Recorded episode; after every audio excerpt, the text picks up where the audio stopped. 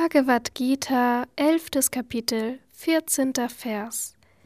Dann verbeugte sich Arjuna voll Staunen und zu Berge stehenden Haaren vor Gott und sprach mit gefalteten Händen. Kommentar Swami Shivananda Tataha Dann, nachdem er die kosmische Form wahrgenommen hatte, Arjuna faltete die Hände um sich vor der kosmischen Gestalt zu verbeugen. Der große Held hatte wahre Demut erlangt, die sich durch das Neigen des Kopfes und das Falten der Hände ausdrückt und das wahre Wesen der Frömmigkeit ist.